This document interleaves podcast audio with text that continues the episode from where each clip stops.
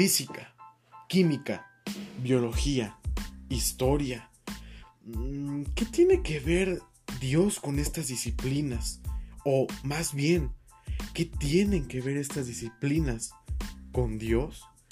Cristonauta, acompáñanos a este viaje de sabiduría a través de la única y verdadera palabra de Jesús.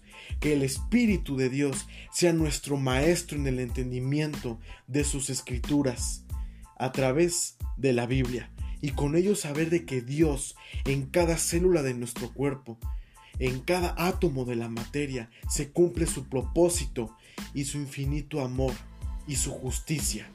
Bienvenido, Cristonauta. ¿Estás listo para la aventura?